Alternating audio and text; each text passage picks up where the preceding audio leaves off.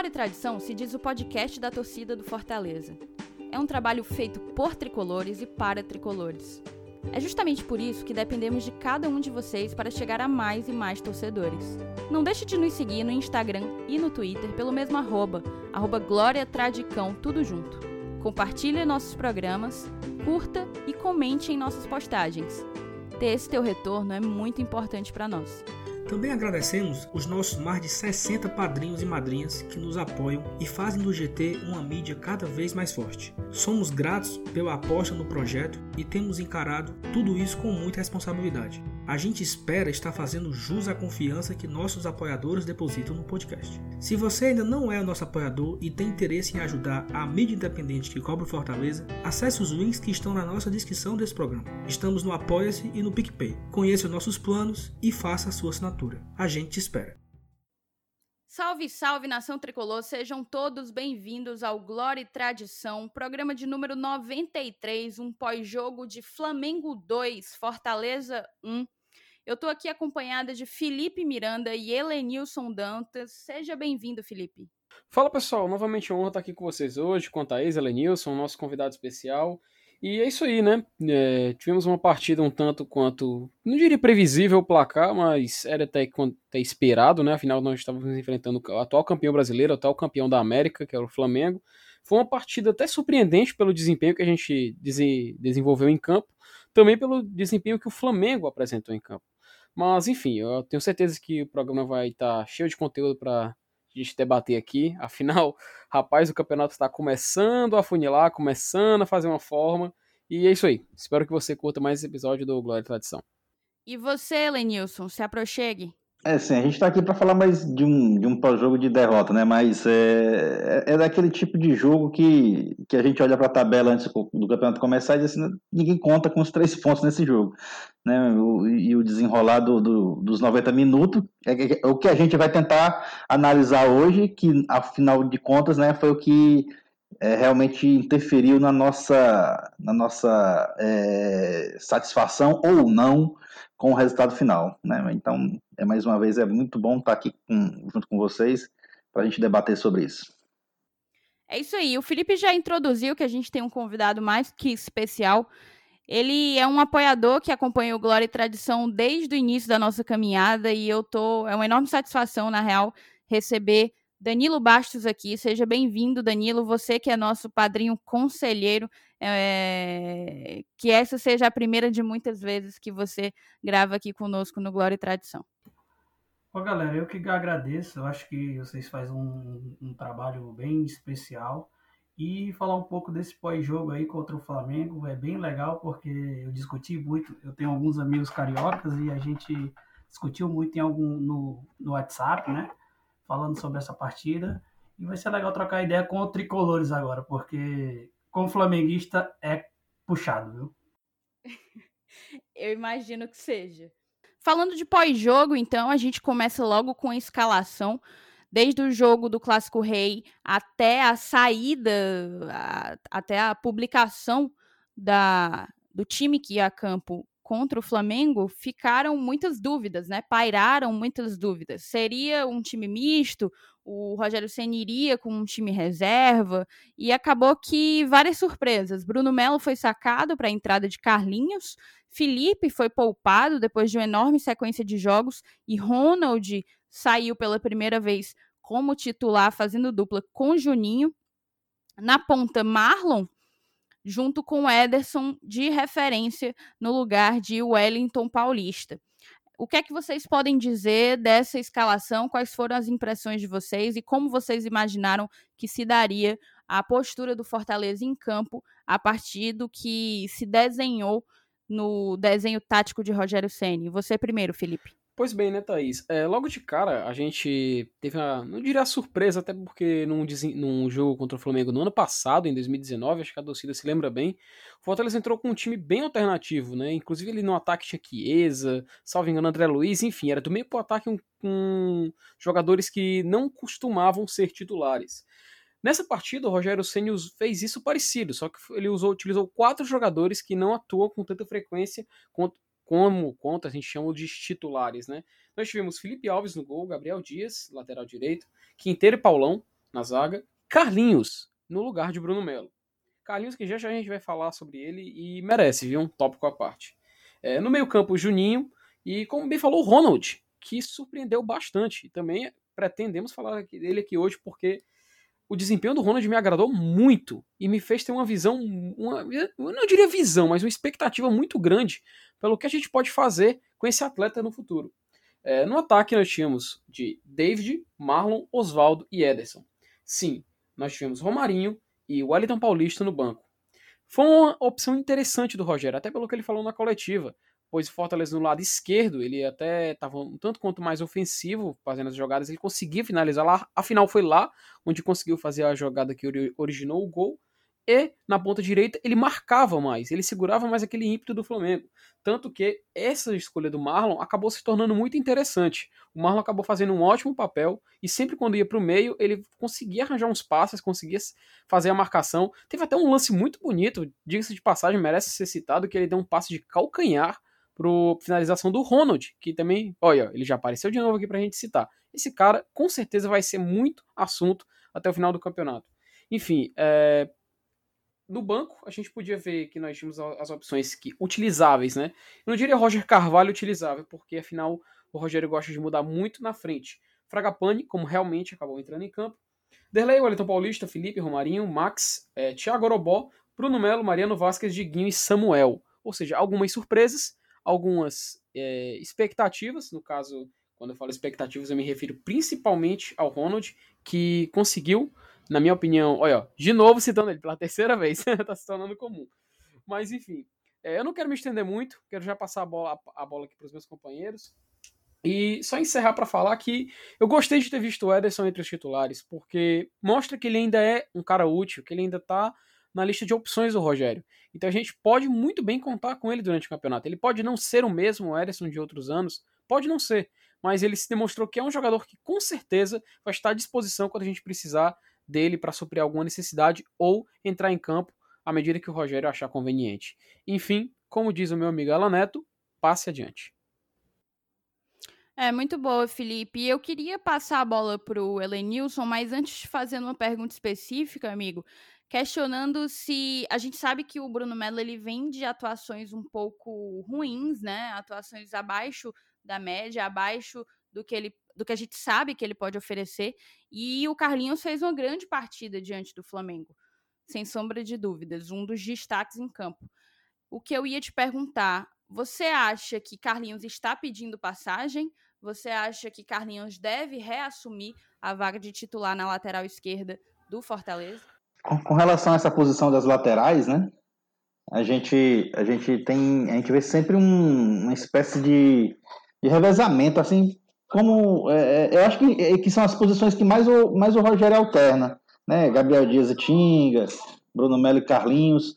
Eu acho que eu, eu não consigo ver assim uma titularidade absoluta nem no, no, ano passado com o Carlinhos quando ele atuava algumas partidas seguidas e nem com o Bruno Melo. Eu, eu acho que as laterais eu, o Rogério ele, ele escala de acordo com a conveniência dele, o que ele acha que vai acontecer na partida. É, eu acho que são duas posições mesmo que cada uma tem, tem dois titulares, né? E com relação a essa impulsão do Carlinhos, aí eu já tinha percebido isso, cara. Ele, tanto é que nas jogadas de, de, de aqueles lançamentos longos do, do Felipe Alves para a lateral do campo, ele sempre salta para raspar a bola de cabeça. Aquela jogada que já, tá, o pessoal está dizendo que já está ficando manjada, né? É, mas é, ele sempre utiliza bem essa, essa, essa impulsão. É, com relação ao Ederson, é, eu não sei se, se o fato dele ter sido substituído ainda no primeiro tempo vai fazer com que essa confiança realmente se torne real, entendeu? Para utilizá-lo na, na, Série A é, no decorrer do ano. É, é, eu acho que é um cara que ainda pode render, sim, mas, mas é existe um, um, um patamar com relação à, à, idade de jogadores, né? Que, que o cara que, que chega nessa fase, nessa idade, que não joga muito, não tem aquele ritmo e tal, que entra de vez em quando, parece que ele parece que ele, sei lá, não, a musculatura não, não, não, acompanha, como por exemplo o Elton Paulista, que, que, que tem 37 anos, mas está sempre jogando, está sempre atuando, está sempre disputando, além do, de, claro, que ele teve um período de contusão muito, muito longo, né, de afastamento muito longo do Ederson, isso também afetou a parte física dele. É, mas é, é, um cara que sabe jogar bola que, que, que, é um atleta a nível de Série A. Tá? Então, é, com relação à escalação, não me surpreendeu também, né? Eu, eu, sabia que contra o Flamengo não, não, a gente não iria com aquela escalação de praxe. É, isso é, é era certeza. É, a, a, a, questão era só saber quem, quem iriam ser as, a, as surpresas, entre aspas, né? Porque o Ronald, como você falou, é, pô, é, é, já, já, apesar de ter aparecido pouco, ter jogado pouco, mas já, já foi suficiente, pelo menos para mim, para ver que o cara é, o cara é bom, que ele, que ele é um jogador de recurso e que vai ser utilizado ainda várias vezes durante o campeonato, né? Numa posição in, in, diferente das laterais, as posições de volante tem aquelas cadeiras cativas, né? É, é Felipe e Juninho. Agora, quem sabe, pode não ser mais, né? Pode ser agora que, que tenha um que tenha um, uma opção a mais pro, pro Rogério. Então, é, e isso é bom, isso é bom, é um, é um fato muito positivo, né? É um fato muito positivo ter, um, ter uma opção a mais numa posição tão importante no esquema do treinador. Mas é assim, para fechar, eu acho que a escalação contra o Flamengo, né? A gente sabia que é, no Maracanã que ia ser um, uma escalação mais precavida, podemos dizer assim, do que o que o normal, que normalmente ele escala. Ok, e só para fechar esse tópico de escalação, eu vou trazer para discussão o Danilo.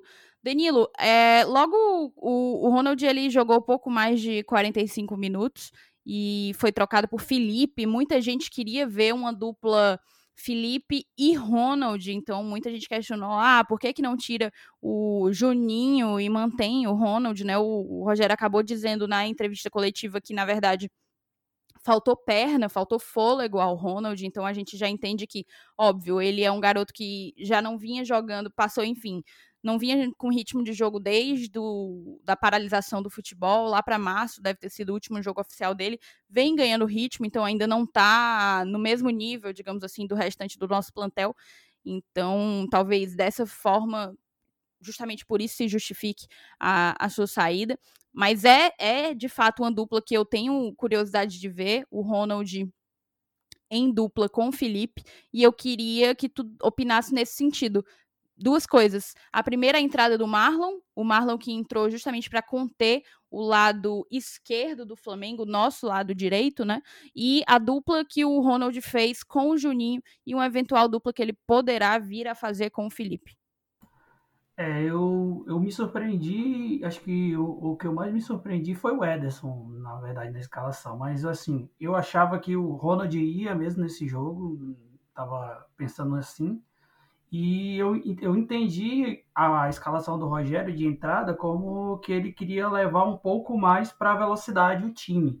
Dado que do lado esquerdo tem o Felipe Luiz, que não é muito rápido, e o Isla que tá, chegou agora e não está muito em condição física de aguentar o tanto que o Oswaldo dançou em cima dele.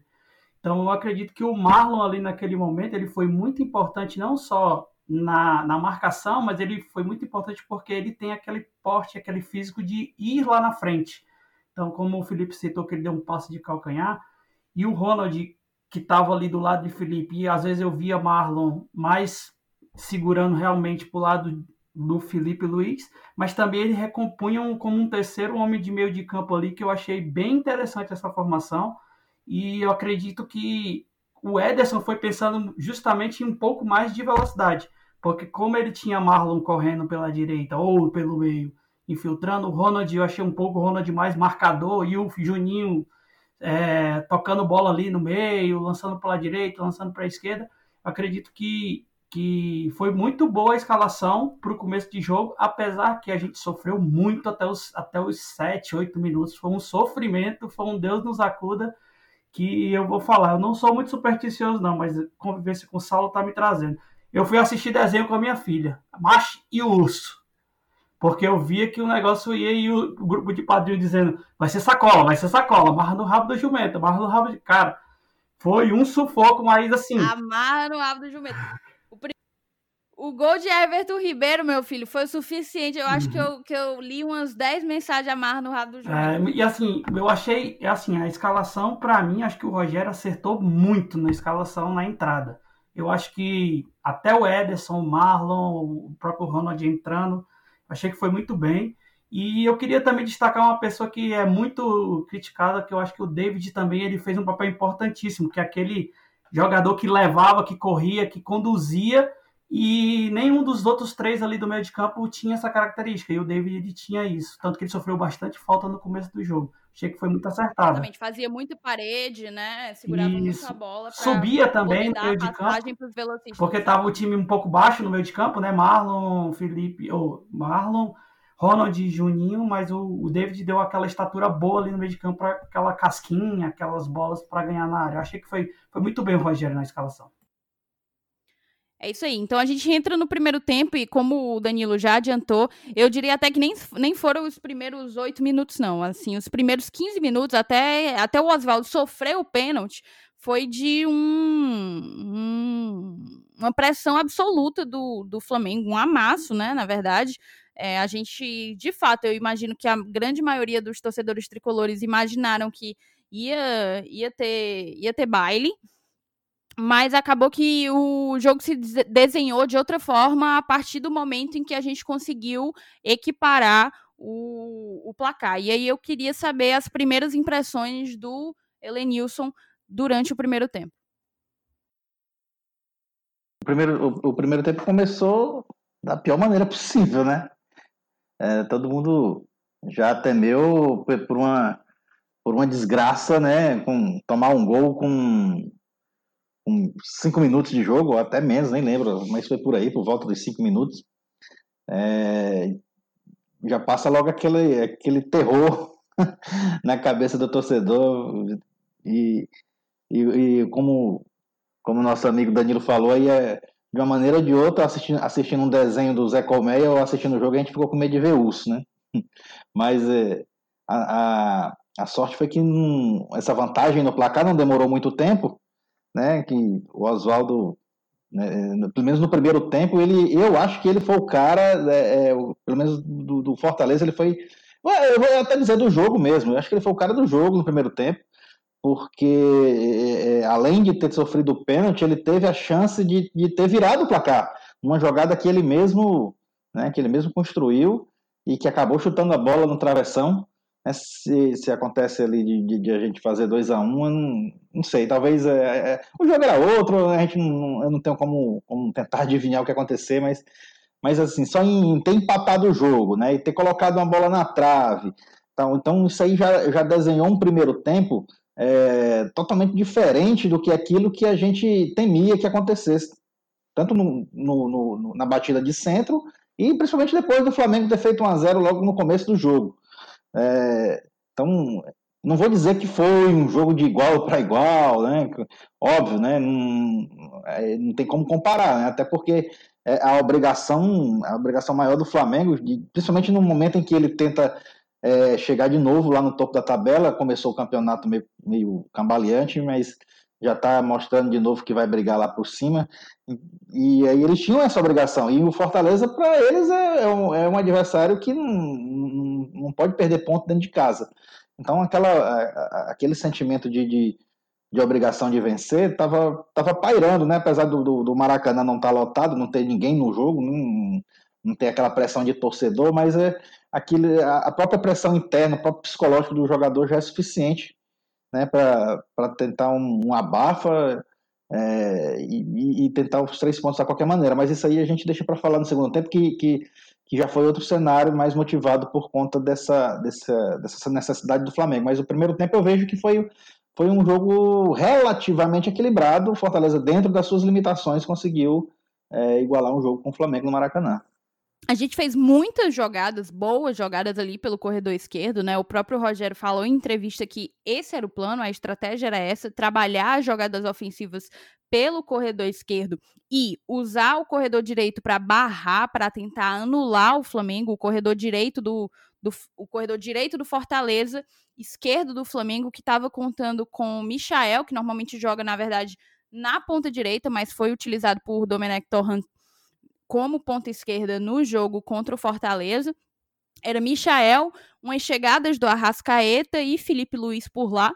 Acabou que a gente não conseguiu é, barrar tanto assim, tanto que a saída, o gol do, do Flamengo, ele saiu por esse, por essa, começou de um lançamento do Everton Ribeiro ali da, da, da pontinha da área do, do corredor esquerdo do Flamengo, né? Então, o Rogério já aos 35 minutos colocou Wellington Paulista e Romarinho para aquecer, algo que ele não costuma fazer. O Rogério não costuma mexer no time antes mesmo do intervalo. A gente acaba que no próprio gol do Flamengo tem uma, uma certa falha de marcação ali. Um, o, o, Gabriel Dias ele meio que não acompanha o Everton Ribeiro e isso e isso acaba que tem sido um erro recorrente do Fortaleza, determinados apagões dessa forma. O próprio gol do, do Gabriel, ele também recebe a bola muito livre, né? Com muita liberdade. Isso é algo com certeza que a gente tem que, que a gente tem que corrigir com o tempo. Mas antes de passar a bola pro, pro Felipe, eu ia trazer alguns scouts que definitivamente o nosso primeiro tempo foi o nosso melhor tempo, tá? A gente. O Flamengo teve 13, 13 finalizações, enquanto nós tivemos quatro. Finalizações no gol foram cinco para o Rubro Negro, duas para a gente. Mas grandes oportunidades, foi uma para cada lado, com uma finalização na trave, como o próprio Elenilson já adiantou, pelo Oswaldo. Quais foram as tuas impressões desse primeiro tempo, Felipe? O que foi que só você viu? Pois bem, né, Thaís? Uh, ainda bem que vocês falaram do, da velocidade logo no começo do jogo, porque aos 13 minutos a gente já estava com 1 a 1 no placar. É, o gol do Flamengo, que foi aos 5, né, foi bastante surpreendente, porque, poxa, o Everton Ribeiro. Aquele cara ali é inacreditável, porque aquele gol que ele fez ali, nem eu entendi quando ele fez o gol o que tinha acontecido. Só depois que eu vi um replay, que eu fui ver que ele deu um lençol no Felipe Alves na pequena área e fez gol de cabeça na pequena área é, tipo assim, como, é imprevisível, e é realmente imprevisível. É a qualidade técnica do jogador, jogada individual que realmente a gente não tem como prever. Porém, também através de um jogador, somente um, jogada individual, foi que a gente conseguiu o nosso pênalti. Porque, cara, que sorte o Oswaldo tem contra laterais direitos internacionais, né? Já foi um argentino, agora um chileno. Acho que ele vai começar a fazer um bingo para marcar, né? Quem sabe ano que vem, sem, sem zica, até porque o Saulo não tá aqui. Mas enfim, falando mesmo do primeiro tempo, é... o Fortaleza até no começo ali, quando ele levou o gol e tal, ele tava meio travado, aquela jogada do Felipe Alves que sempre dependia de um jogador no meio para receber. É... Só o Marlon, acho que teve uma hora que ele conseguiu chegar e foi com sucesso. O Flamengo tava muito em cima, muita pressão. Ainda bem que depois do gol, meio que, eu não diria que o jogo equilibrou, até porque é impossível a gente equilibrar contra um time que é o, poxa, o Flamengo. A gente vê eles no banco, eles tinham o Gabriel Barbosa, poxa, o Gabigol no banco. É, é incomparável, não tem como a gente fazer comparação. Então a gente tem que jogar com as forças que a gente tem. As roubadas de bola do Fortaleza, em certos momentos, até tinha notado aqui, ele roubava a bola, avançava para o meio, não tinha como seguir jogando e tocava para o Felipe Alves. Felipe Alves pegava a bola, lançava, aquela bola que já é comum dele, que ele lança no meio e sempre tem a disputa aérea entre jogadores do Fortaleza jogadores adversários, e geralmente perdia a bola. Quando tinha a bola, Fortaleza pegava, fazia a mesma coisa, não tinha como avançar, tocava para Felipe Alves. Teve um momento em que isso aconteceu por duas vezes. A bola, esse ciclo aconteceu duas vezes. Me surpreendeu porque, poxa, ó, a gente tá sem criatividade. A gente só tem o Oswaldo para fazer essa jogada individual. No outro ponto, a gente tinha o Marlon, mas fazendo alguma função mais de marcação até brinquei dizendo que ah, o, Domenech não teve tempo de estudar, entre aspas, o Fortaleza. Mas, poxa, como é que ele vai. Agora depois chega à conclusão, como é que ele vai estudar o Fortaleza se a função dele não é se defender? Ele é o Flamengo, ele tá jogando em casa. Então é, a função dele é ir para cima mesmo. Então não, não, não tem nem o que, o que cobrar do Fortaleza nesse sentido. Pro final, a saída do Ederson, pra entrada do Wellington Paulista, era visível, porque o Rogério viu que dava para ele finalizar, viu que dava para ganhar aquele jogo. O Felipe Luiz, ele sempre que subia, o Isla também subia junto, mas o Felipe Luiz, principalmente na ponta esquerda, ele demorava para repor. Ele não vinha com tanta velocidade. Quando o Gabriel Dias pegava a bola, você pode perceber por inúmeras vezes no primeiro tempo, ele recebia, parava a bola intermediária, olhava para frente e ele levantava os dois braços assim, tipo, para quem eu vou tocar? Ele você pode pegar, se você por acaso for assistir, quem tá escutando a gente for reassistir a partida, você vai ver isso acontecendo algumas vezes no primeiro tempo porque justamente o Marlon não tinha essa função de ir na profundidade da ponta direita. com a entrada do Romarinho no segundo tempo, o Rogério achou essa alternativa. Porém, acabou não saindo como a gente planejava. Enfim, seguiu o jogo, começou o segundo tempo e eu já vou devolver para vocês para falar. Inclusive, já falar uma coisa. Vocês acham que esse, essa mudança do Rogério logo no primeiro tempo e também logo de Romarinho no intervalo, coisa que ele não tem o costume de fazer, ele fez porque justamente uh, ele já estava prevendo que o Flamengo, por exemplo, no segundo tempo ia colocar o Gabigol, como de fato colocou e complicou a nossa vida de uma forma. Cara, não tem nem palavras para falar, porque, poxa, é o Flamengo. Olha pro banco deles, eles têm Arrascaeta, Everton Ribeiro, Gabriel, como já falei, o Gabigol. É incomparável, não, não tem como. Até falei, poxa, é uma derrota previsível. Não, não tinha como a gente. Tava no script, não tinha como a gente fazer diferente. É as armas que a gente tem. Infelizmente não deu pra. Pra nessa. Essa ofensividade que o Rogério buscou, conseguir um resultado. Gostaria de devolver para vocês, para justamente a gente entrar nesse segundo tempo, que eu acho que é onde a gente vai ter mais críticas ao time do Rogério Ceni. Enfim, passa adiante. Então, eu não acho que as substituições que ele fez, ele fez antevendo a entrada do Gabigol e eventual sufoco que a gente fosse passar com o atleta rubro-negro. Acho pelo contrário, pelo desempenho do time entre o os 15 minutos até o final do, do primeiro tempo, ele viu uma oportunidade de vencer. Ele, inclusive, fala em coletiva que ele não trabalha, ele não joga para empatar, né? Ele não, não joga para. Ele não foi para o Rio de Janeiro para segurar empate. Ele substituiu para ganhar. E eu acho isso um pouco complexo e, tal, e eu vou trazer de novo essa discussão quando a gente for falar do derradeiro gol flamenguista, mas as substituições dele foram porque ele viu que acabou que o jogo se desenhou de uma maneira mais equilibrada do que ele pudesse ter previsto. E o Fortaleza acabou tendo mais chances, talvez, do que ele imaginou que teria.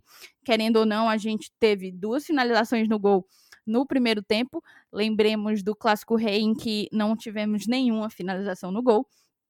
É, então, eu acredito que ele tirou Ederson que era o próprio Danilo já adiantou, um jogador que daria mais velocidade, é um jogador com maior mobilidade, né?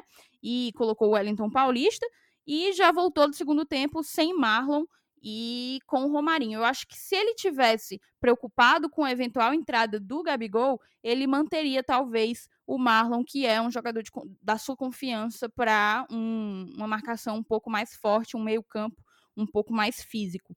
E dito isso, eu já passo a bola para o Danilo para perguntar como que o Danilo enxerga que foi essa leitura do Rogério do primeiro para o segundo tempo e quais foram as tuas impressões do nosso segundo tempo, que para mim é, houve uma queda drástica de, de qualidade e de produção ofensiva, e eu não digo nem só nossa, do Flamengo também, apesar da discrepância ter sido bem grande. É, eu acho que ele, o Rogério, ele, ele tira o Ederson porque o Edson realmente já não estava aguentando o ritmo do jogo, né? E ele pensou, ah, tem o, o, o WP que está aqui, que volta para marcar, que recompõe muito bem, principalmente pro lado direito. O WP fez muito isso. Ele saiu do meio ali da, da, da entrada da área, que ele fica sempre ali. Ele foi muito, voltou muito para buscar o, o Felipe Luiz, acompanhar ele. E quando ele faz a mudança do, do Marlon para o Romarinho, cara, eu entendi que ele queria dizer assim, cara, minha ponta esquerda eu já estou ganhando, vou tentar ganhar a ponta direita. Eu entendi desta forma, tá? Então, quando ele põe o Romarinho, porque se ele pensa, e aí, já respondendo o Felipe, se ele pensa, ah, o Gabigol vai entrar, eu tenho que dar o contraveneno.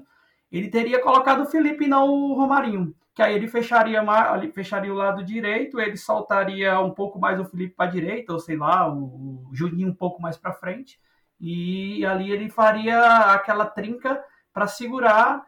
Mas eu entendo que o Rogério ele é esse cara que vai buscar o resultado e se ele vê uma oportunidade que ele, que ele vê que o time dele está bem, ou que tem a oportunidade de a gente marcar os três pontos, ele é tipo meio kamikaze, ele não vai para frente e acabou. Se ele não, não, não pensa muito, não.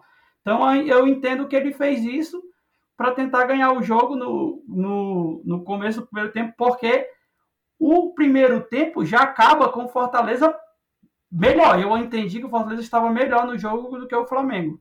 Porque quando a gente fez o gol, a gente desenrolou e, e, e acabou que a gente meio que olhando os, os scouts lá do SofaScore, a gente teve 49% de posse de bola e o Flamengo 51%. Então a gente estava muito equiparado com o Flamengo. Então eu acho que o Rogério ele pensou: olha, tem uma oportunidade. Se tem uma oportunidade, eu vou correr dentro. Boa, eu também entendo dessa forma. E concordo bastante com a tua leitura sobre tenho a ponta esquerda, quero a ponta direita. Demais, achei uma boa, uma, uma boa reflexão. E uma outra coisa que eu tenho para falar é que acabou que as mexidas não funcionaram, né? Não vingaram. Talvez o ideal fosse que o time tivesse. Se, se a gente tivesse gás para ter mantido aquele time que começou o jogo por mais tempo, talvez aquele time tivesse encaixado melhor frente ao elenco rubro-negro e acabou que as mexidas não, não encaixaram muito, porque a nossa produção ofensiva foi praticamente anulada. A gente pode dizer isso ou pode entender de outra forma. A gente pode entender que, na verdade, as mexidas do Flamengo é que foram muito eficazes e mudaram o jogo, né? No segundo tempo, a gente teve 63% de posse de bola para o Flamengo, 37% para o Fortaleza. Foram seis escanteios para o Rubro Negro, apenas um para a gente. Cinco finalizações para o Flamengo, zero finalizações para o Fortaleza. Então a gente tem uma queda evidente de volume ofensivo para os dois lados, notadamente, principalmente para o Fortaleza. Até que a gente chega naquele lance do gol. Né, ali aos 40 minutos, eu não estou lembrada bem qual foi a minutagem daquele, daquele gol do Gabigol, mas eu imagino que já estava ali pelos 40 minutos do, do, do. Nossa, tava nos 43 minutos do segundo tempo. Eis que numa subida do Mateuzinho, Mateuzinho que substituiu o Isla ali na lateral direita, ele com muita liberdade, para mim foi um erro capital assim do Carlinhos, o Carlinhos que para mim fez uma partida gigante, mas ele dá muita liberdade para o Mateuzinho. E acaba que o, Ma o Mateuzinho consegue encontrar o Gabigol livre, consegue ter muita liberdade para o cruzamento. E ali o, Gabri o Gabigol livre, eu, a gente pode encontrar muitos culpados, né? A gente pode. O Rogério até falou de, de uma falha naquele setor, naquele lado esquerdo da gente. É, mencionou inclusive o Fragapane, que é um dos últimos jogadores que chegou, então é um dos, dos que pior conhecem o esquema, né? É, até pelo tempo que ele tá treinando com a gente, mas eu nem senti que, que a falha teria sido do, do Fragapane, sabe? Eu senti muito mais uma falha do, do próprio Paulão, por exemplo, que, que acaba acompanhando na linha defensiva, mas deixa, esquece o Gabigol e deixa o Gabigol livre e chegar sozinho para receber aquela bola e chutar da maneira como quisesse. E aí acabou o sonho, né? A gente, quase aos 45 minutos, leva um, um segundo gol e, e, a ideia do empate vai embora. É, aqui eu trago então uma discussão para vocês, que eu acho bastante pertinente. O Fortaleza, e isso eu até tuitei no meu perfil pessoal, o Fortaleza ele tem tido muita dificuldade de segurar resultado em partidas grandes, sabe? A gente viu isso no jogo contra o Independiente aqui no Castelão. É, viu isso ontem, perdão, viu isso nesse sábado diante do Flamengo e viu em outros episódios também. Eu não sei, eu não sei qual é a explicação que a gente tem. Eu não gosto de dizer que a camisa pesa. É, eu tendo a entender que falta um pouco de malícia para a gente. Eu não sei se é a pouca, a pouca tradição que a gente tem na Série A se é o fato da gente ainda ainda estar tá construindo essa experiência de Série A, né? Mas de fato é uma dificuldade que a gente tem enfrentado e definitivamente ali não era um, um ali foi um erro juvenil, né? Foi para mim faltou um pouco de maturidade, há quem discorde que esse tenha sido o problema. Eu queria questionar para vocês qual é o grande, o grande problema? Por que, que a gente. O que é que falta para a gente conseguir segurar resultados grandes como esse? O Anderson Azevedo, do Futebolês, inclusive, fez uma pergunta nesse sentido para o Rogério, foi a última pergunta da entrevista coletiva.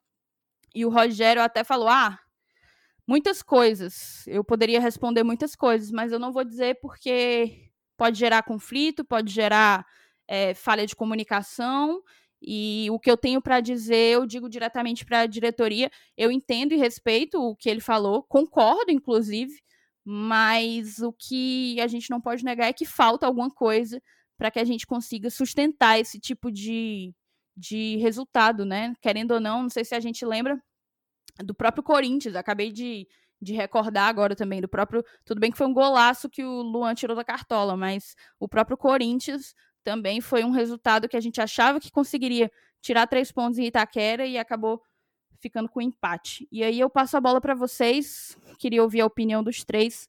O que é que falta para o Fortaleza conseguir segurar resultado em jogo grande? Primeiro tu, Danilo. Ah, eu acho, Thaís, que, que, o, que o Rogério sempre falou, desde o ano passado, que os 15 últimos minutos são os 15 últimos minutos que fecham a, a, a partida, né? Ele falou muito da, da, na temporada de 2019 que a gente perdia muito ponto, sim. Aí lembra, foi muito naquela coletiva do Atlético Mineiro que a gente levou o empate. Ele falou que os times grandes, eles nos 15 últimos minutos, eles se sobressaem mesmo e a gente tem que ter um pouco mais de atenção. Ele falava isso desde sempre. Eu acho que o Rogério, ele, como respondeu lá ao Anderson, eu vendo a coletiva, eu acredito que ele ele disse, cara, eu estou precisando de algumas opções, entendeu? Então, assim, como hoje é, tem cinco substituição, substituições, é, eu acho que o Rogério ele pensa muito nesse sentido de que ou eu mato ou vão me matar. E é por isso que ele só bota o time para frente. Mas também, por outro lado, por essa gana, essa identidade de vitória, essa, essa mania de querer, querer mais, mais e mais, o Rogério às vezes, se eu fosse atleta do Rogério, eu tinha maior medo de, de, no meio do segundo tempo, fazer alguma coisa que comprometesse. Eu acho que mostra muito isso no, no jogo do. tocando no jogo do Corinthians, que o Jackson ele cabeceia sozinho uma bola do nada para nada. E ontem também os caras pensaram mais em proteger o Felipe Alves do que marcar o atacante. Então eu acredito que acho que tem essas duas, essas duas situações, assim, eu sou fã incondicional do Rogério, assim, eu defendo ele, mesmo quando ele tá errado, eu defendo ele, porque eu entendo que o Rogério, ele jogou a gente num patamar diferenciado e a gente só tá aí muito por conta dele, lógico que tem todo um, um staff atrás, mas eu acho que, eu acho que seja, essas duas coisas, talvez a gente não tenha aqueles, aquele jogador que feche, que acabe a partida, que mate, e também a questão do jogador que tá com o Rogério, que pensa, cara, eu tenho que jogar para frente, tenho que jogar para frente, e talvez isso também eles podem perder um pouco da concentração, e eu acho que foi mais ou menos isso, principalmente no jogo contra o Corinthians. Ontem eu achei que, que foi muito assim, um posicionamento muito errado da defesa, tanto que você vê um frame lá que tem três caras na frente do Felipe, tem um outro atacante do outro lado e o Gabigol sozinho na entrada da área. Então, assim, eu acho que é, o medo, acho que o Rogério não tem medo de perder, mas às vezes os jogadores dentro de campo têm um medo de perder e acabam se desconcentrando. Danilo, vou aproveitar. Cara, tu foi muito feliz no que tu falou aí. E só um detalhe. Eu acho que às vezes, até o pessoal falar, ah, futuramente o Rogério vai ser um grande treinador. Na minha opinião, ele já é, sabe? Ele já é um grande treinador. Mas ele comete alguns, não diria erros, mas algumas decisões que não é coisa de treinador já formado, sabe? Longe de mim querer criticar o Rogério. Poxa, tenho muita gratidão por ele. Tenho certeza que a grande maioria do torcedor do Fortaleza tem. Mas, por exemplo, falta um pouquinho de. Eu não, eu não sei se a palavra correta seria covardia, porque é muito, é muito forte. Mas seria muito interessante, por exemplo, ele abdicar de tentar uma vitória para garantir um empate, sabe? O problema é, isso não é a filosofia que ele prega, né? O Rogério é um cara que ele quer a vitória a todo custo, né? Contra o Corinthians ele fez isso, contra o Flamengo ele fez isso. A, a... E talvez tenha sido essa filosofia que tenha nos levado à Sul-Americana, né? A sonhar com a Sul-Americana e, enfim, conquistar. Perfeito, perfeito. É, e também sonhar com o Libertadores no final do campeonato, né? É, é, é tudo fruto dessa filosofia dele. É porque realmente a gente, às vezes, quando para para refletir, a gente principalmente agora em 2020. A gente fala, ah, ele podia ter segurado um pouco mais, podia ter tentado. Por exemplo, contra o, o Corinthians, quando a gente estava empatando o jogo, o Rogério colocou o time para cima. Na minha opinião, correto. Afinal, o Corinthians, ele, ele deve saber mais do que ninguém, afinal, o Rogério tem a vida inteira em São Paulo. O Corinthians não está nas, melhores, nas, nas suas melhores fases, então ele poderia tentar a vitória, e tinha nível para isso. Contra o Flamengo eu já enxergava um pouquinho diferente. É claro, o Flamengo tava deixando o Fortaleza chegar, tava deixando. Teve até um momento em que o Fragapane foi foi simplesmente ele disparou ali na ponta esquerda, disparou. O Wellington Paulista tentou correr, tentou. Infelizmente, ele não tem essa qualidade de velocidade. A qualidade do Wellington Paulista é finalização. Se de repente fosse, sei lá, o Oswaldo já, mesmo, mesmo que cansado, ele poderia conseguir, conseguiria chegar a tempo, mas talvez não teria aquela, aquela qualidade na finalização.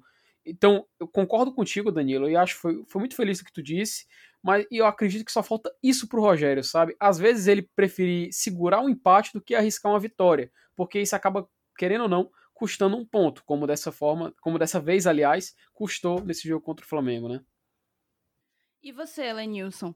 É, vendo a, a, coletiva, me incomodou um pouco quando ele diz que ele não foi para segurar empate, sabe? Tipo, é, um ponto ali diante do Flamengo era de uma importância assim absurda absurda. E você, eu não sei se, eu não sei se é porque nós estamos pensando pequeno demais ou se talvez a mentalidade vencedora do do Rogério acabe por vezes colocar talvez a carroça na frente do, do boi.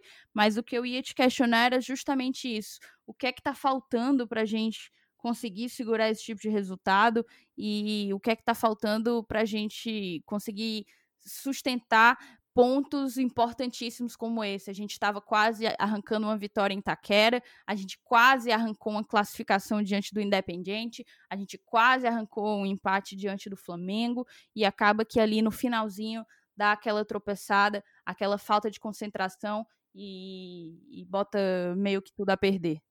É, é, eu acho que a resposta dessa pergunta aí, né, o que é que está faltando, eu acho pelo menos eu, eu, eu captei eu captei a mensagem do Rogério. Eu acho que ele deixou bem claro. É, não sei se vocês lembram aqui em programas recentes, é, eu comentei que ele não vinha fazendo as cinco alterações, as cinco substituições. Em alguns jogos ele não utilizou as cinco substituições. É, aí a gente até comentou, será que é porque o preparo físico do, do time está melhor? Será que é porque ele não ele não está mais precisando fazer as cinco alterações?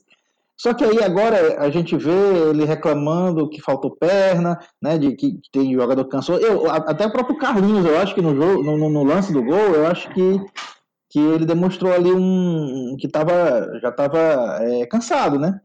Então, na verdade, o, o, o que está faltando para a gente segurar o resultado é, é banco. Então isso ficou claro. Tanto na, na, na atitude dele de não utilizar é, algumas vezes as cinco alterações, que é uma coisa que eu acho que, que, ele, que ele usaria é, direto, né? sem, sem, sem nem pestanejar. E agora ele dizer que na, na, na, nas entrelinhas aí, na coletiva, dizer que ter que resolver internamente, o que falta ele, ele fala para a diretoria, não precisa expor, blá blá blá. Então, na verdade, ele deixou claro, é, tanto pelas atitudes dele de, de, de, não fazer todas as alterações em alguns jogos e agora dizer que faltou perna no final, e dizer que resolve é, internamente. Então, ficou claro o que está faltando para a gente segurar esses resultados nos jogos grandes e, e, e no final da partida né, é, deixar de ganhar ou deixar de empatar, é banco. Está faltando banco para poder, nos 15 minutos finais, 20 minutos finais da partida, manter o ritmo, manter a qualidade e, e continuar forte no jogo durante os 90 minutos, né? E aí, quando chega perto do final, o que está acontecendo é, é um, um arreio de baterias, podemos dizer assim. Quer dizer, é, é, é, essa foi a mensagem que eu captei. Pode ser até que ele não queira, não tenha querido passar isso, mas pelo menos eu captei isso. Mais algum apontamento que vocês queiram colocar? Eu só, eu só queria comentar uma coisa que eu acho que a gente estava falando agora de, de, times que perdem o resultado ou que deixam de per, perdem ponto. Eu acho que o Fluminense é um cara bem que faz isso, né? O time do Fluminense. Ele começa ganhando, ele larga, mas ele também não consegue aguentar o resultado. E assim, o Fluminense é uma tem cancha de Série A, né? Eu acho que o Fluminense tem jogadores bem rodados para Série A apesar que ele tem uma mescla com, com o pessoal da base dele.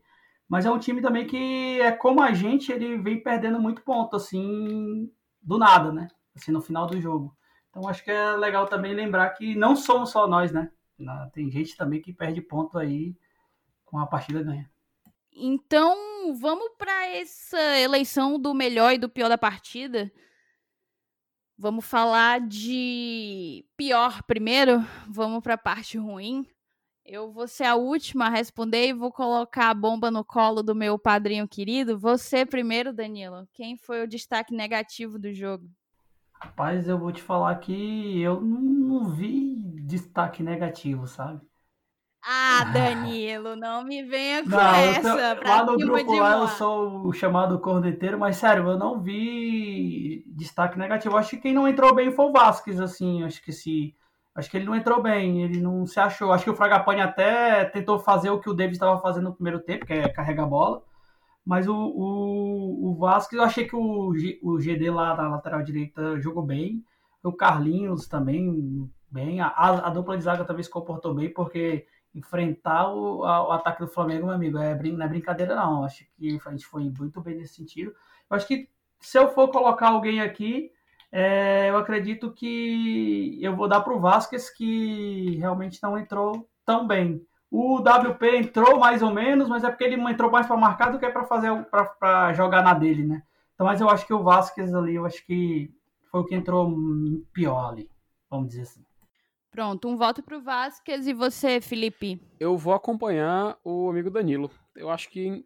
Eu não, eu não diria que teve pior em campo, sabe? Até porque a gente se esforçou bastante. Mas o Danilo foi muito feliz em falar que dos que entraram em campo, o Vasquez foi o que não se encontrou ou que teve mais dificuldade de aparecer na partida. Então não, nem vou me estender muito, mas vou seguir o voto do meu colega Danilo. Falta você, Lenilson. É, eu, eu, eu, vou, eu poderia votar no Vasquez também, mas eu vou votar no Ederson com, é com, com, com, muita dó, porque eu gosto muito do Edson, eu sou fã do futebol do Edson, mas é, é, para mim ele foi o pior jogador em campo. Certo. Quanto a mim, vamos lá. Pois é.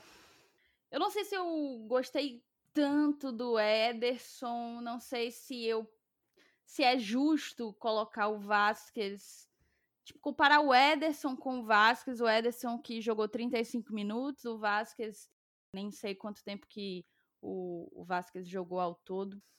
Cara, eu vou votar no Romarinho. É complicado, né? eu não tenho como votar no Vasquez, velho. Eu não tenho como votar num cara que jogou seis minutos, tá entendendo? Não tenho, não consigo. Eu vou votar no Romarinho porque é, foi das substituições um dos que mais jogaram, mais que ele, só o Wellington Paulista. Ele conseguiu jogar um tempo inteiro. E eu acho que ele não foi produtivo. O nosso, como eu falei ao longo do, do programa, a, o nosso volume ofensivo caiu bastante no segundo tempo. Então, vou acabar votando no nosso querido menino Romário, que é um puta jogador e nos ajuda bastante, mas que eu acho que esteve um pouco abaixo diante do Flamengo. Um voto para Romarinho, um voto para Ederson e fica Vasquez como destaque negativo da partida, eleito com dois votos. A gente passa então para o destaque positivo, que aí a briga é, é, bem maior, porque a gente teve alguns e eu passo para a mesma ordem. Vai você primeiro, Danilo. Ah, o positivo dá para a gente elencar algumas pessoas aí. Acho que, embora é, é estranho falar isso em derrota, né? Mas eu acho que o time se comportou tão bem que a gente pode elencar algumas pessoas. Mas para mim, eu vou no meu, meu protegido, blindado, Menino Carlos. Menino Carlos fez uma partida daquelas para ele botar no DVD e dizer: tá aqui, isso aí, é isso que eu jogo, quando eu tô em condição. Sim, quando o Carlinhos foi contratado, é, foi a primeira contratação, se eu não me engano, de 2019, né, para a Série A. Acho que foi ele. Cara, eu, eu só não soltei falso que eu não tinha na hora. Mas eu gostava sempre dele no Curitiba ali, jogando bem. E eu acho que não, nada contra o Bruno Melo, eu acho que é saudável até o revezamento deles dois. Para partidas, às vezes é melhor o Bruno Melo mesmo. Mas, cara, o Carlinhos, ele fez crescer o futebol do Oswaldo, que estava meio que, que para trás. Acho que o Carlinhos, ele deu muita confiança pro Oswaldo, trocou passe. E o Carlinhos, ele foi tão. É, apesar dele, às vezes, ter umas, umas maluquices da cabeça dele, que ele faz as loucuras dele, que até ele fez, ele botou a bola na mão lá, teve uma hora, ele levou amarelo por isso. Mas ele, ele, David ali no meio e o Oswaldo desse triângulo saiu as nossas melhores chances e nosso pênalti e o gol. Então eu acho que o Carlinhos ele merece estar nesse pedestal aí e eu vou votar nele. Rapaz, eu tô até um pouco chocada, porque eu tô lhe achando um poço de sensatez, meu amigo. Tô lhe achando um poço de sensatez. Eu vou passar a bola para Felipe Miranda. Para você, meu amigo, quem foi o destaque positivo da partida? É, compartilha do, do, sentimento, viu, Thaís? Bom, assim, quando a gente vai falar do destaque positivo, agora a gente pode falar daque, daquela listinha que a gente tava falando no começo, porque, poxa vida, o Ronald foi uma excelente surpresa. O Carlinhos fez uma excelente atuação. O Danilo foi muito feliz em falar para ele colocar no DVD. Rapaz, Maracanã, viu? Maracanã, Flamengo. Rapaz, aquilo ali dá para vender o peixe bonito, viu? Oxe. Realmente vai, é aquela pro cara, pro cara guardar pra vida inteira. Mas enfim, né? Não ganhou o jogo, mas também. Continuando, cara, eu gostei também do Paulão, sabe? Eu, até a hora do gol ele deu meio que tem um rimo lá. Mas, cara, sempre quando precisava, ele subia quando tinha necessidade, marcava quando tinha necessidade. Os du duelos de cabeça que ele teve, principalmente no primeiro tempo, ali teve a hora que ele foi com o Pedro, cara, ele conseguia ganhar, se antecipava. Gostei muito do Paulão, mas muito mesmo nessa partida. É, e também acho que pra. Só pra citar, cara, porque o cara tá merecendo. É claro, né? Teve o Oswaldo que a gente falou e tal. Mas, poxa, o David, cara, ele fez a função dele no primeiro tempo muito bem. Muito bem, sério. No que ele estava proposto a realizar, ele conseguiu entregar. É, ele só não conseguiu entregar mais porque ele estava visivelmente cansado ali na segunda etapa. Ele, quando fazia o pivô, recebia a bola, dava as costas, conseguia se aproveitar muito de um aspecto físico dele, que é, acho que, a grande vantagem dele em relação a outros jogadores. Você via ele no corpo contra, é, principalmente o meio campo do Flamengo. Ele e o William Arão teve um certo momento. O William Arão, que é um jogador muito forte, o David conseguiu segurar no tranco, no corpo, é, a dividida que, ele te, que o William Arão tentou pro, provocar nele. Ele segurou, fez o pivô, tocou para o Oswaldo e o Oswaldo partiu de velocidade. É, cl é, claro, nesse lance acabou não resultando muito, não resultou em uma finalização nem nada positivo, mas serviu para ilustrar como o David conseguiu usar muito bem esse atributo dele. Mas se é para escolher um melhor em campo, poxa, eu vou, eu vou querer ser justo a um cara que foi muito exaltado nas redes sociais, que foi o Ronald. Que grata surpresa é o Ronald. Sério, que grata surpresa. Ninguém esperava nada, teve gente até que foi falar mal do cara nas redes sociais, nas redes sociais dele, inclusive, e ele tá mostrando em campo que ele é um cara que pode ser muito útil, fundamental, inclusive já tem gente pedindo a compra dele, mas quem sabe, né? Vamos, vamos ver o que, é que vai acontecer se ele manter essas atuações. Mas enfim, é uma ótima arma pro Fortaleza nessa Série A. Voto em Ronald. E você, Elenilson, melhor da partida? Conta pra gente. Ronald, Carlinhos, Paulão, até o próprio David também jogou bem. Mas assim, eu, eu acho que os dois melhores momentos do Fortaleza no jogo foi o gol, óbvio, e a bola na trave, né? Foi o, o mais perto que a gente chegou de outro gol. E em ambas as jogadas a gente teve participação direta do Oswaldo. Então, é, nesse critério, eu fico com, com o Oswaldo pela, pela dinâmica que ele deu no primeiro tempo e por essas duas jogadas dele que uma modificou o placar e a outra quase modifica. Boa. É, de fato, é meio complicado pro, pro lateral competir com o atacante, porque a probabilidade do atacante fazer gol é sempre bem maior, né? Mas eu queria concordar com o Danilo. De fato, eu acho que o Carlinhos favoreceu a grande partida que o, que o Oswaldo fez. Para quem não teve acesso aos scouts, o Carlinhos ganhou três dos cinco duelos no chão e ganhou nada mais, nada menos do que sete dos sete duelos aéreos. Ele não perdeu nenhum duelo aéreo. Nos cruzamentos, ele apenas cruzou uma vez e teve o índice de acerto de 100%, um cruzamento preciso, e teve também um, um percentual de, de precisão nas bolas longas muito, muito satisfatório. Foi uma partidaça do nosso lateral esquerdo. Mas eu vou acompanhar o Elenilson e vou votar no Oswaldo, que voltou a fazer uma enorme partida. Eu até me assustei um pouco logo no início do jogo. O, a repórter de campo lá, ela trouxe uma informação de que o Oswaldo não faz gol há 18 partidas pelo Fortaleza. É, eu acredito que agora são 19. Mas a gente pode ver que ele ainda consegue jogar muita bola, ainda consegue entregar, e foi bom realmente ver mais uma partida acima da média do Oswaldo. Essa vai para ele. Oswaldo, então, o melhor da partida, aqui escolhido no Glória e Tradição. A gente passa então Para uma rápida análise da rodada, a gente já está com quase uma hora de programa, vamos tentar agilizar, pelo amor de Deus. A gente teve as 10 partidas dessa oitava rodada. A nossa derrota diante do Flamengo, o Botafogo empatou contra o Corinthians na Neoquímica Arena, em Itaquera. O nosso co-irmão perdeu em casa diante do Santos um gol é, de um velho conhecido. O Red Bull Bragantino também perdeu em casa para o Palmeiras, um golzinho ali no final do jogo. O São Paulo venceu do Fluminense, Inter e Bahia empataram em 2 a 2 um grande resultado para o Bahia. Vasco ganhou do Atlético Paranaense. Atlético Goianiense empatou com o Grêmio em casa. Também um ótimo resultado para o Atlético Goianiense. Isso não é legal para a gente. Esporte vence de Goiás na Ilha do Retiro e Coritiba perdeu do Galo no Couto Pereira. A gente teve então aí qual configuração da classificação do Brasileirão? Ocupam a zona de rebaixamento Coritiba, Atlético Goianiense, Bragantino e Goiás. Goiás está com quatro pontos e dois jogos a menos. O Atlético Goianiense também, que está na zona, tem um jogo a menos.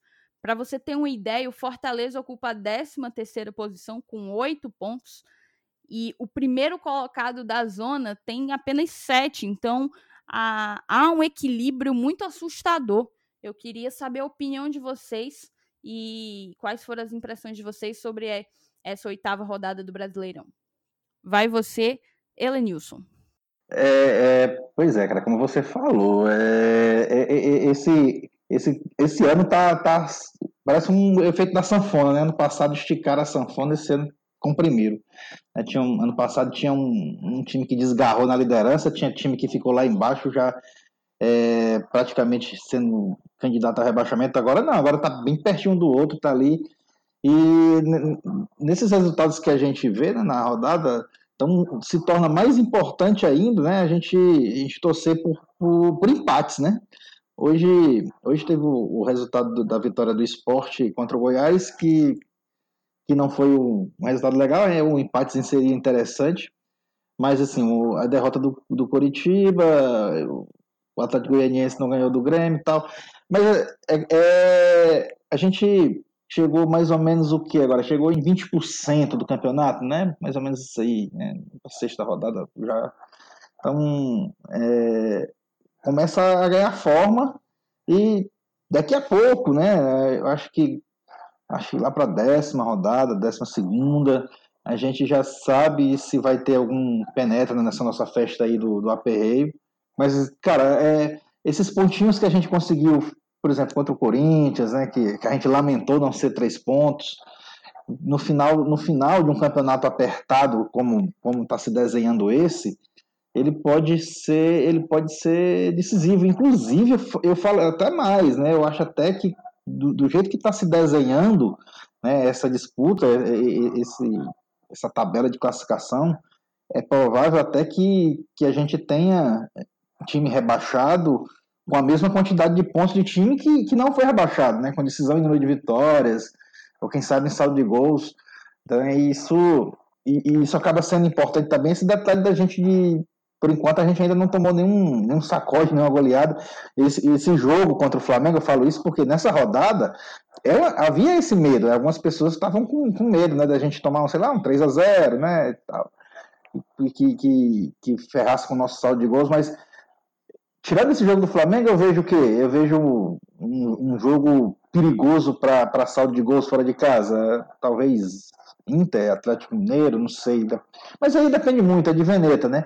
Então, assim, é, vamos fazer a nossa parte, né? Por enquanto que a gente vai começar agora é, uma sequência de jogos. Na, na, verdade, a gente terminou uma sequência de jogos que, se você olhar para a tabela, a gente, a gente foi visitante, acho que em três dos quatro últimos, né? Se não me engano, incluindo o clássico, né? Claro, é, o clássico foi jogado aqui, mas a gente jogou como visitante. Né? Então, é, a gente vai ter um jogo agora contra o esporte, que vai ser um, um jogo do nosso campeonato, né? Esses, assim, a gente costuma dizer que, que, que, tem aquela validade, validade de seis pontos, né? Que é um confronto direto. Então, mas aí é, é, é, é, como você falou, Thaís, por enquanto ainda está muito, muito acochado, né? Uma, uma vitória muda muita coisa, inclusive, imagine duas ou até três vitórias seguidas, faz com que o time pegue um guindaste e saia lá de baixo, vá lá para cima. Então, por enquanto, a gente ainda está naquela fase de, é, de, de, de, de, se encaixar, né? Vamos ver como é que se encaixa né, para montar depois o quebra-cabeça tudo muda muito rápido. Até o início da sétima rodada, o esporte estava na zona de rebaixamento com quatro pontos. Hoje o esporte é o nono colocado do Brasileirão com 10 pontos. Ele vem embalado de duas partidas. E se a gente fizer um paralelo com a classificação de 2019 ao término da oitava rodada, o nosso desempenho segue melhor do que está do que foi, né? Do que o desempenho de 2020 segue melhor do que o de 2019, uma vez que ao fim da oitava rodada, em 2019, o Fortaleza figurava como o 17, o primeiro da zona de rebaixamento, com sete pontos, né? Então, o que é que a gente pode esperar desse esporte que vem embalado, Felipe? Pois é, né, Thaís? O esporte é um time muito perigoso, né? É, a gente já enfrentou eles esse ano pela Copa do Nordeste, né? Mas o treinador era o Daniel Paulista. Ele estudou muito bem o Fortaleza, se preparou e a gente teve muita dificuldade naquele jogo. Eles deram praticamente a bola pra gente, estacionaram o carro e perdemos uma carrada de gols. Tentamos chegar não conseguimos. Tem até um pós-jogo gravado dessa partida que foi muito tensa e tem um detalhe. Nesse jogo contra o Sport, não tem Daniel Paulista. Ele já saiu do clube. Mas tem Jair Ventura, que assistindo hoje o jogo contra o Goiás, vejo ideias muito interessantes do Jair Ventura. Sério, o esporte, é, quando jogou contra o Goiás, teve um certo momento do jogo em que ele foi para cima. Não tinha tanta qualidade ofensiva assim, temos que deixar bem claro. Mas é um clube traiçoeiro, porque os dois gols que o esporte fez foram de cruzamentos na área. Nós sabemos que foi um, algo que a gente sofreu bastante, principalmente no início dessa temporada. Por enquanto, parece estabilizado esse problema. Afinal, até a gente estava brincando né, no, no grupo. Ah, o Quinteiro pulou, né, o Paulão pulando bem alto, olha aí. É mais brincadeira de grupo. Mas enfim, o esporte é um time traiçoeiro. A gente tem que tomar cuidado com esse time de esporte. E essa rodada, muito bem lembrado pela Thaís, por exemplo, a gente vai ter um confronto entre Atlético Paranaense e Botafogo. Botafogo 15, Atlético Paranaense 16. Botafogo com 8 pontos, Atlético Paranaense com 7 pontos. Ou seja, inevitavelmente um deles vai pontuar a gente não pode nem imaginar perder esse jogo contra o esporte. É um dano que não está previsto no, no script. Até a gente falou antes, a derrota para o Flamengo é uma derrota que está prevista no script, ou seja, se perder não tem nenhum problema. Só que perder agora para o esporte em casa, ou então até empatar para o, com o esporte em casa, é uma oportunidade de ouro que a gente está perdendo de pontuar e de fazer número nesse campeonato. Se a gente quiser escapar cedo da zona de rebaixamento, que é a nossa meta é fugir do Z4, eu acho que chegou a hora da gente olhar para o esporte e partir para cima. Não tem outra saída. É um jogo traiçoeiro, um jogo perigoso, mas que inclusive o jogo vai ser vai abrir a rodada, né? Então, se o Saulo tivesse aqui, ele tá, ele tava agora desesperado porque o Fortaleza quando estreia a rodada, né, já é um histórico totalmente é, invertido. Mas enfim. Detalhe, a gente pode acrescentar essa zica aí. As duas únicas vezes que o Fortaleza estreou a rodada agora no Brasileirão de 2020, o placar foi o mesmo, um 2 a 1 hein? fica, fica até sem voz, né? Sem nem o que dizer. Saulo Alves não pode nem escutar esse programa. Chega, desarmonizou aqui o Chagas. Olha, eu vou passar a bola para o Danilo para dizer o seguinte. Danilo, a gente vai ter confronto direto de Goiás e Curitiba no, na nona rodada. A gente espera desse confronto certamente o um empate. O Bragantino enfrenta o São Paulo e o São Paulo que está ali ocupando a segunda posição no Campeonato Brasileiro. Parece que o dinizismo vingou e vamos torcer para o nosso glorioso time de Rogério Ceni vencer o, o clube do Energético.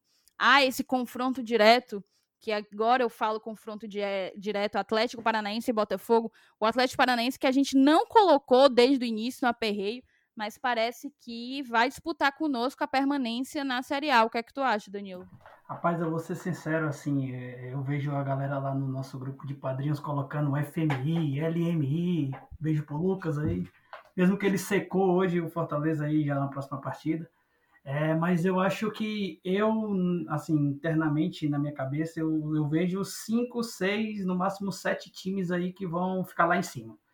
O resto está todo mundo embolado com um agravante. O campeonato, nem todo mundo está com todas as rodadas no. Todo mundo correndo na mesma rodada. Tem gente correndo nas, com sete rodadas, tem gente com oito rodadas, tem gente com seis rodadas, que é o caso do Goiás. Então, cara, a gente só vai entender como é que vai ficar essa tábua de classificação aí quando todo mundo, pelo menos, se equiparar as rodadas. Depois que todo mundo se equiparar as rodadas, a gente vai conseguir entender. Mas o que importa para nós é, cara, é, esporte contra esporte é vencer e vencer. Porque a gente pontuando, as, os outros vão pontuando, empatando, vão perdendo, podem até ganhar, mas a gente também vai pontuando e vai fazendo o nosso caminho. Acho que nesse primeiro momento, até, sei lá, a 17, 18 rodada, eu acho que o Fortaleza tem que pensar para dentro dele. Tem que pensar em fazer o caminho dele. E aí sim, depois da 15, 17 rodada, a gente começa a olhar para o lado e ver quem é que está do nosso lado, ou quem está no nosso retrovisor, ou quem está na nossa frente. Eu acho que, que é muito importante esse jogo real. É, como o Felipe falou, eu concordo plenamente, é pensar em ganhar ganhar ou ganhar. O ruim é que essa pressão é, às vezes deixa a gente meio frustrado, né? Quando, quando as coisas não acontecem bem, aí começa. O outro Fortaleza é 880, e aí já começa a gritar, já começa a dizer que o time vai embora. E, e eu acho que essa questão das rodadas, eu acho que é o que mais pesa agora nesse momento. O bololô tá muito grande, o campeonato é muito esquisito, porque tem jogo toda hora, tem cinco substituição, quem tem elenco vai sobressair. É, e quem tiver uma condição física boa, assim vai conseguir chegar. Você, você olha para a tabela, vê o Vasco entre os cinco primeiros, seis primeiros. E assim, a gente não colocava o Vasco entre esse pessoal aí. Então eu acho que é muito bololô, mas eu, eu, eu, eu ainda gosto de olhar para a gente. Lógico, secando os adversários, os confrontos direto do outro lado que não é com a gente, a gente prefere o empate, né? Eu sou muito dessa linha aí mas eu acredito que é olhar para a gente e foco no esporte total, sem olhar para o lado. É, só para terminar aqui, a gente já fez cinco jogos, cinco confrontos diretos, né? Foram duas vitórias, um empate e duas derrotas, um aproveitamento de 44%. É um aproveitamento ruim se a gente pensa que se trata de confrontos diretos. Então eu concordo plenamente com vocês. Contra o esporte é vencer ou vencer. Perder para o esporte, para mim, é um resultado catastrófico que pode é, balançar um pouco com o psicológico do time, certamente com o da torcida. Em, em, havendo uma derrota diante do esporte, Deus nos defenda, seriam aí já três jogos sem pontuar. Então, assim, é pensar na vitória, trabalhar pela vitória e, e torcer para que ela realmente venha. É isso então, a gente já vai aqui para uma hora e dez, um pouco mais um pouco mais, um pouco menos que isso. Foi muito bom contar com a tua presença aqui, Danilo.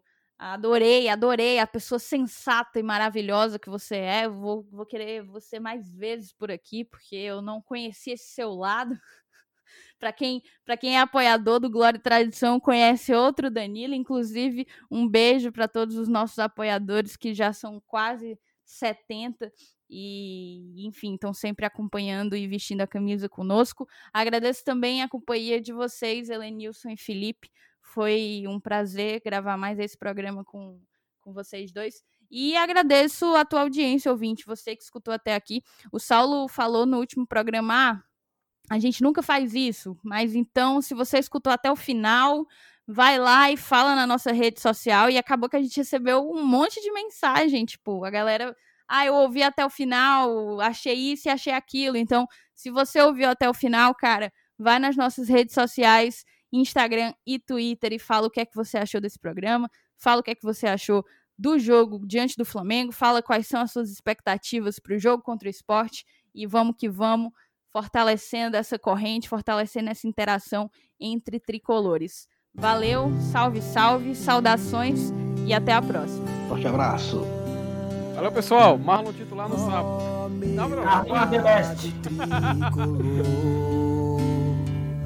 Você é minha razão, Você é minha paixão. Nunca irei te abandonar.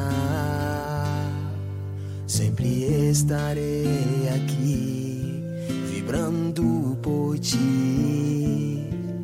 Fortaleza, eterno amor. Temos glória e tradição. Bate forte o meu coração. Sempre estarei aqui, Fortaleza. Não importa onde estarei, para sempre te amarei. Sempre estarei aqui, Fortaleza.